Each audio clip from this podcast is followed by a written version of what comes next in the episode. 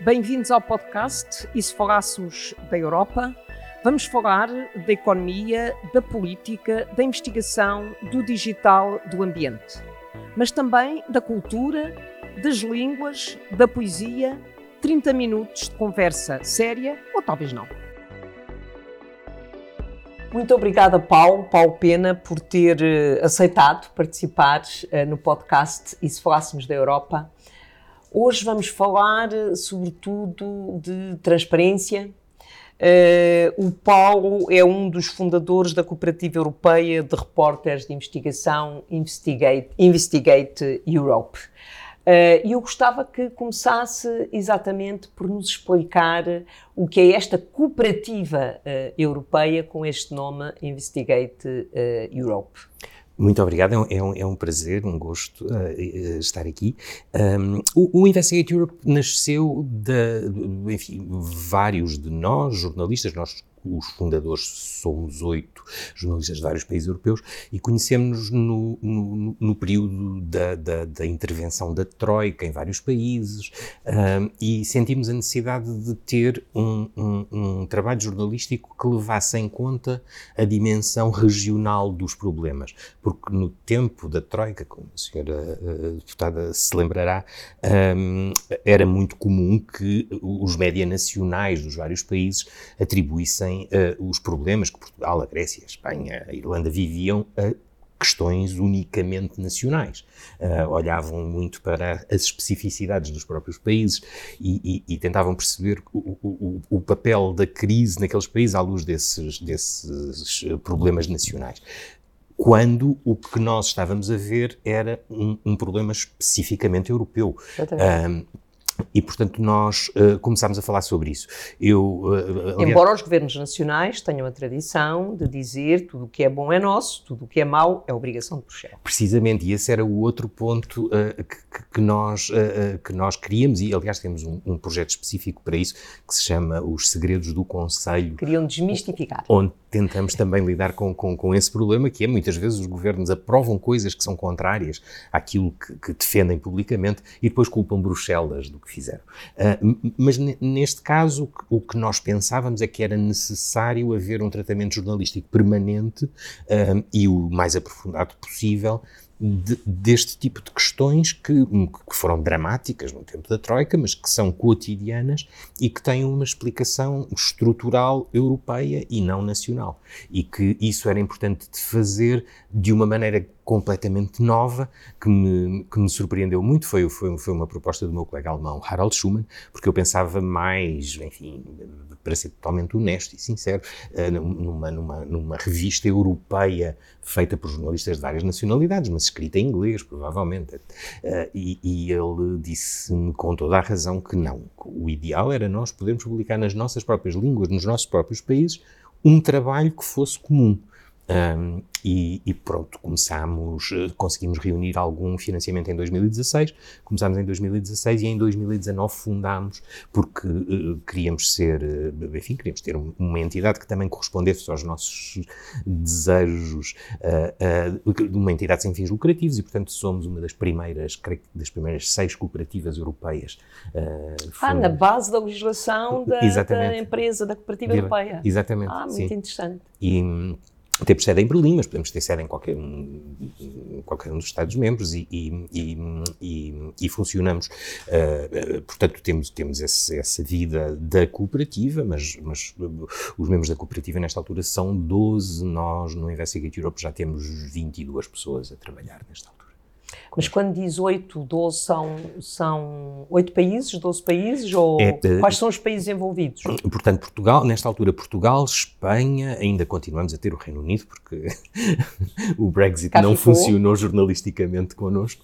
A França, a Itália, a Alemanha, a Noruega também, porque, enfim, fazendo parte do, do, do, do, Sim, do espaço, espaço económico. económico. Um, a, a Polónia, a Hungria, a Grécia, e eu espero não me estar a esquecer de nenhum, a Bélgica, uh, e, e, e, creio, que, creio que para já somos destes em países. trabalho, portanto, já percebemos qual era o vosso ponto de partida, uh, que era, de certa forma, desmistificar aquilo que são, no sentido de tornar mais transparente, aquilo que são as responsabilidades nacionais e as responsabilidades europeias na decisão política.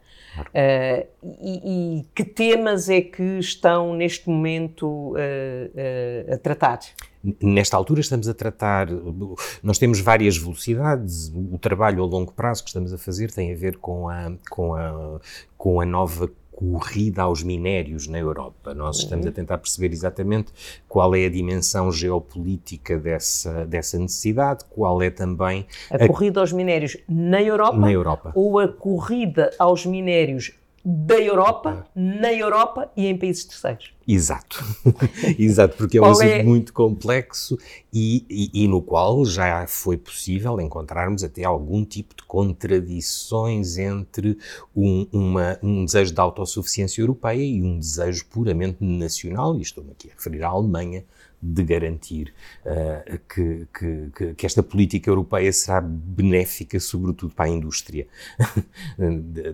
da Alemanha. Uh, mas, mas esse é o próximo trabalho, estamos mesmo no início, ao mesmo tempo estamos também a trabalhar sobre o, o, o, o Media Freedom Act, publicámos recentemente, uh, e, e, e, continuamos a desenvolver um trabalho que já tem anos, sobre um ano e mais do, mais do que um ano, um, sobre a forma como algumas transportadoras de petróleo e gás russo tentam fazer chegar esse petróleo e gás russo à Europa através de transbordo uh, no meio do Mediterrâneo, etc. Portanto, esse trabalho vamos publicar uh, muito em breve também.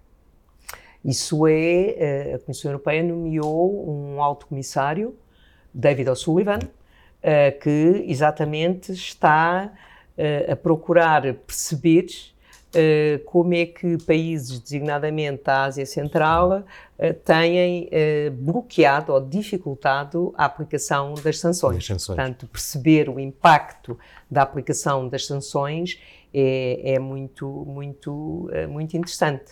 Mas claro. ainda antes de passarmos uhum. para o Media Freedom Act, Uh, eu gostava ainda de voltar a insistir nessa, nessa dimensão, uh, na dimensão de procurar desmistificar, digamos, uh, a forma como se olha para as decisões a nível europeu e a nível nacional.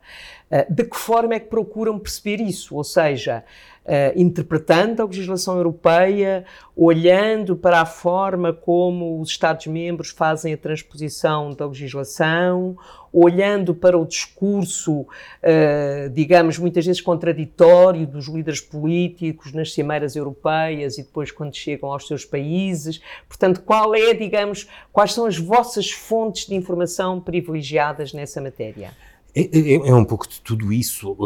Para os trabalhos mais estruturais, nós pegamos em temas grandes, não é? Portanto, que são geralmente temas uh, que parecem muito pouco jornalísticos, parecem temas de uma, de uma, de uma, enfim, de uma pesquisa académica e depois no final chegamos ao fim com, com enfim, vários livros escritos sobre o assunto, porque, porque é, ninguém enfim, lê, é, é melhor ninguém lê, fazer só uns artigos mais... Exatamente, uh, mas, mas, mas, mas que é, uh, enfim, vamos tentando aprofundar dentro de um tema muito, dentro de um, de um assunto muito lato, o, enfim, a matéria noticiosa que ele contém. Mas temos um projeto específico no Investigate Europe, que é o, os segredos do Conselho, onde aí sim tentamos, através de, fonte, de fontes oficiais, e até porque na Europa, eh, na União Europeia, nós temos esta facilidade e dificuldade ao mesmo tempo. Em Portugal essa é uma dificuldade, mas na Suécia nós podemos pedir informação sobre o que se passa nos grupos de trabalho do Conselho, essa informação não é totalmente aberta, porque há muitas. Eh, Sim, mas há legislação europeia sobre isso, o acesso há aos também, documentos. Há também legislação europeia sobre acesso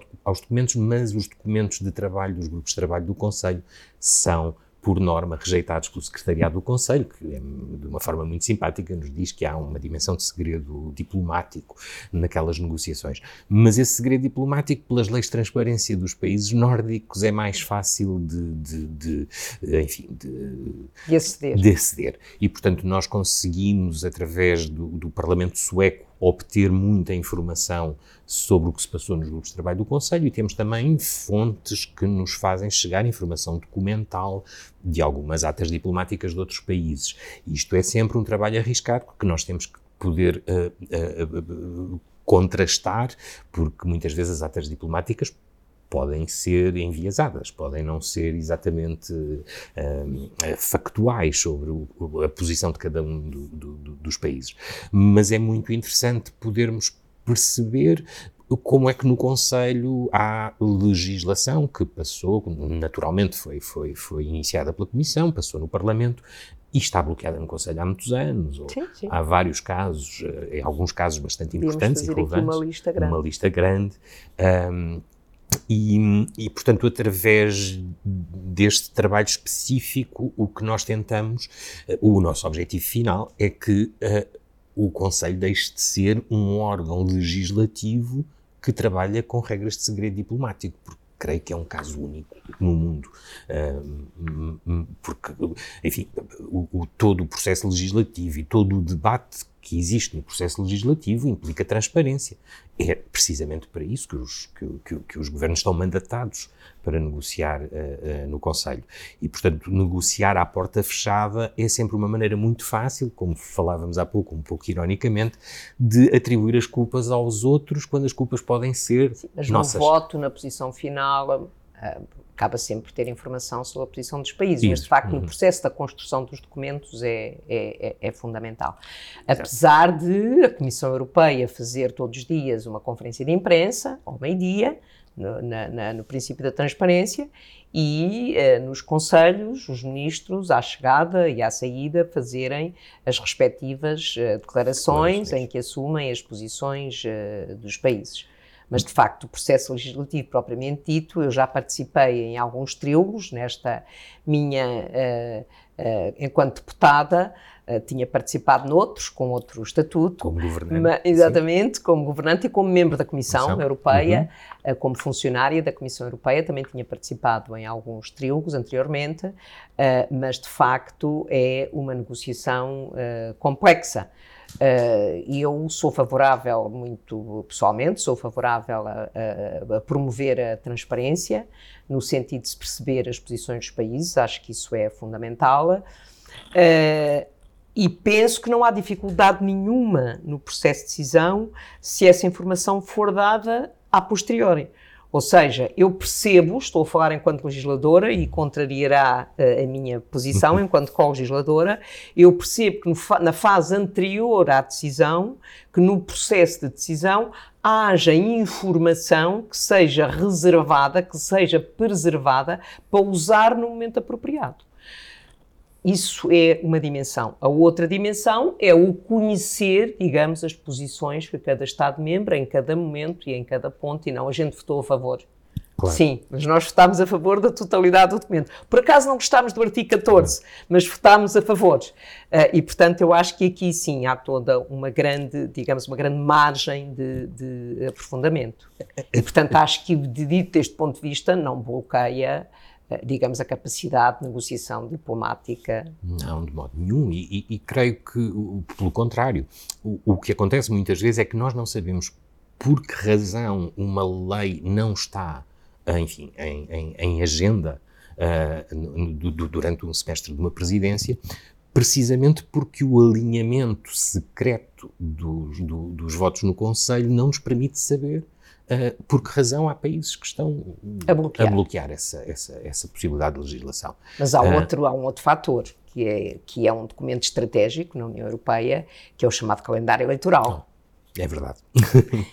é verdade. Às vezes sim. tem menos a ver com as posições dos países propriamente ditos do que com o calendário eleitoral. Se há um documento, há uma iniciativa legislativa que vai afetar uh, a Alemanha, uh, se calhar, não ou diga Alemanha, posso dizer Itália, posso ser outro país qualquer. No, o mau exemplo de dizer Alemanha, porque as pessoas acham sempre que nós cedemos à Alemanha. Mas se eu pensar, por exemplo, no calendário eleitoral da Bélgica e há uma iniciativa legislativa que vai afetar a Bélgica, é natural que essa iniciativa legislativa possa ser atrasada no sentido que a discussão, se não é uma coisa dramática, que se pode negociar daí a seis meses, eh, é natural que ela possa ser eh, ajustada ao calendário eleitoral. Claro. Acho que isso também é uma atitude pragmática no processo de decisão da União Europeia. Claro, e razoável e, e, e facilmente entendível. O, o, o, que eu chamava a atenção era para aqueles casos em que o bloqueio de um determinado governo no Conselho é contraditório com aquilo que o próprio governo diz publicamente. Isso já deve ter encontrado muitas vezes. Muitas vezes, muitas vezes, e até sobre Portugal. E, e, e, e felizmente eh, isso é um, é, uma, é, um, é um dado positivo que nós podemos mostrar que só o facto de nós lançarmos publicamente essa informação fez, em alguns casos, com que os governos mudassem a posição que estavam a ter no Conselho. Uh. Eu não tenho ideia que Portugal uh, tenha tradição de bloquear muitos dossiês no Conselho. Conselho. Acho uhum. que há uhum. outros países que têm muito essa tradição e por razões várias. Uh, Portugal tem uma posição normalmente de moderação, Uh, não tenho não tenho a ideia, que nunca olhei para isso atentamente, uhum. para contar as estatísticas, os casos, uhum. mas uh, não parece que Portugal seja um país que seja bloqueador das iniciativas não, do Conselho. Não é comparável com, com, com, até com o peso da, da, própria Alemanha e na forma como a Alemanha usa isto muitas vezes como uma negociação direta com outro Estado, numa barganha direta com outro Estado, em que pede um bloqueio para uma determinada legislação, oferecendo um apoio para outra. E, portanto, há aqui mas isso fazem os países todos. E é normal e natural. Claro, claro, claro, claro. Mas ajuda a explicar porque é que muitas vezes este, este segredo do Conselho não é. Não é não, e, e é esse o nosso ponto. Tudo isto tem que ser transparente para que os cidadãos e as cidadãs consigam perceber exatamente o que é que os seus uh, representantes estão a, a, a Sim, isso parece-me é. fundamental, claro. parece-me fundamental. Aliás, devo dizer que, enquanto era membro do governo, secretário de Estado, procurei tomar eh, uma iniciativa no sentido de tornar mais transparente as posições de Portugal uh, no Conselho e em todos os momentos da negociação. Exato, Mas agora gostaria ainda de falar do Media Act, Freedom eh, Act, uh, a legislação que tem a ver com a liberdade de imprensa, que é uma legislação, digamos, que está na agenda neste momento, uhum. uh, que se esperam decisões imediatas foi discutida no, no Parlamento Europeu. Uh, sei que há várias preocupações associadas, trata-se de um regulamento, e gostaria que nos desse a sua opinião sobre este Media Freedom Act. Em primeiro lugar, é uma, uma decisão muito corajosa da Comissária Jourova uh, uh, e, e, muito importante. Basta olharmos para o Media Pluralism Monitor da, da, do Instituto Universitário Europeu de Florença para perceber que isto é um problema que não afeta apenas a Polónia e a Hungria, porque quando falamos de pluralidade. Mas é a Polónia e a Hungria que votam contra que este Media Freedom Act no Conselho. No Conselho, exatamente. O que, o que é perfeitamente de esperar, porque o, o, o que este tipo de legislação procura fazer é garantir a independência do trabalho jornalístico sobre os Estados, e aí a Hungria e a Polónia têm legislação uh, que, na minha opinião, mas é apenas uma opinião, viola a, a própria a Não própria é só sua, o caso Também da, não é só Medium Act da, da, da Hungria, Hungria é foi condenado pelo Parlamento Exatamente. Exatamente. o, o, o, mas não só pela interferência dos próprios uh, Estados na, na, na, liberdade informativa, mas também a, a, a, interferência dos próprios donos dos meios de comunicação social nessa, nessa, nessa liberdade. E, portanto, esta legislação é, na minha opinião, muito importante, na minha opinião e na opinião de, de, de, até das estruturas jornalistas federativas de jornalistas europeus, um, é muito importante. O que, uh, o que nós temos visto nos últimos tempos é que, desde o início, esta legislação foi muito atacada um, sobretudo porque, uh, porque era um, um, um, um, regulamento e não uma diretiva, ou seja, teria, uma, teria um impacto maior porque não iria ser uh, uh, transposta. transposta e, portanto, mitigada. Os governos nacionais tinham menos claro, capacidade de mitigar o seu efeito. Claro. Exatamente. Um, e, e, esse foi logo o primeiro argumento. Isto é uma diretiva, não é, não é, não é, não é um regulamento. Isto é um regulamento, não é uma diretiva. uh, mas que devia ser uma diretiva e não um regulamento. Esse foi o primeiro ponto. Vários outros pontos tentaram mitigar uh, partes importantes da, da, da, da, legislação, que foi muito atenuada. Uh, e agora o último, o, o último caso, que eu creio que é de bastante gravidade e creio que todos os cidadãos europeus deviam perguntar aos Estados que promoveram esta, esta mexida pelo Conselho, uh, que não é definitiva, porque ainda vamos ter uh, as negociações com o Parlamento e, portanto, é possível, de alguma maneira, reverter, mas é muito mais difícil. mas dizia, os cidadãos deviam perguntar porque é que a França propôs e vários outros países, como a Alemanha, os Países Baixos, a Grécia, é tentaram uh, e conseguiram uh, um consenso no Conselho para, para modificar o artigo 4 que diz que os jornalistas podem ser alvo. O, o, o, o artigo 4 dizia, na versão original da Comissão, que não, uh, que, enfim, que as, aquilo que as legislações nacionais já dizem, que, que, que, que, a, que as fontes. As, o, o, o, o, o, segredo das fontes é, é, é inquestionável, mas também que, que, que todos os, os, jornalistas dispunham de toda uma proteção um, jurídica sobre a, a, as suas fontes de informação e sobre, e sobre a sua liberdade de lhes aceder. este artigo 4 agora mudou, Uh, depois de ter, de ter, depois do Conselho, por proposta da França, ter incluído, salvo nos casos em que eu estou a. a o Conselho de Defesa Nacional. Exatamente, salvo nos casos em que a segurança nacional esteja em causa. O que nós sabemos porque o próprio Parlamento Europeu fez um, uma comissão de inquérito so, sobre, sobre, este assunto, é que em vários países europeus, e repito, não é só na Polónia e na Hungria, a Grécia. No caso, isso, começou na Grécia, começou o Pegasus na Grécia, começou na Grécia. O Pegasus e o, e o Predator em Espanha, com, com, com, com os trabalhos sobre, sobre, enfim, sobre o independentismo catalão. Um, os jornalistas que foram vigiados não eram jornalistas que estivessem a pôr em causa de maneira nenhuma os trabalhos que faziam, não punham em causa de maneira nenhuma questões de segurança nacional. Um dos jornalistas vigiados uh, na Grécia estava a escrever sobre um, um banco uh, grego. Uh, Portanto, um e um dos não jornalistas vigiado era o líder do PASOK, o líder dos, do PASOK, exatamente. dos socialistas gregos. Exatamente. E todo, todo o esquema que era montado no, pelo governo grego de, uh, uh, de, de, para, para, que esta vigilância acontecesse é um, é um esquema que, que nos faz pensar sobre eh, a fragilidade dos, dos próprios regimes democráticos, porque eh, vigiar jornalistas, líderes de, de, partidos da oposição, num gabinete de um, criado por um familiar do primeiro-ministro, etc., é, é, toda uma situação, creio eu, uh, grave. E, e, portanto, isto agora terá força de lei. Um, e o efeito benéfico que uma legislação como o Media Freedom Act podia ter na, na salvaguarda deste, deste critério que é muito importante, que é a liberdade de imprensa na, na, na, na União Europeia, fica mais ameaçado.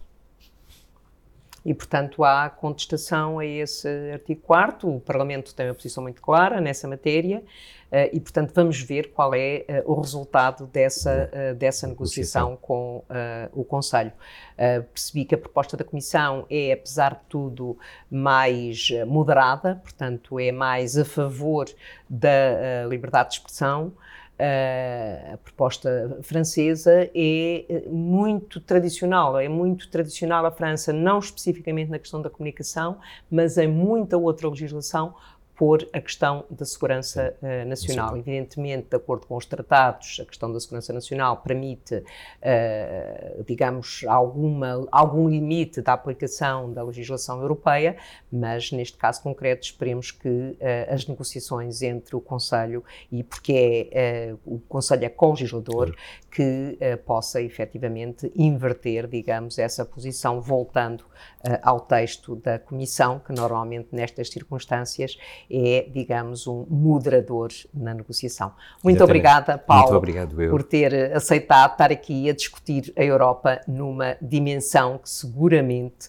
torna a Europa mais conhecedora, uh, ou melhor, torna os cidadãos mais conhecedores uh, da Europa e com mais capacidade de avaliarem o que é que a Europa decide, o que é que os Estados-membros decidem. Muito obrigada. Muito obrigado.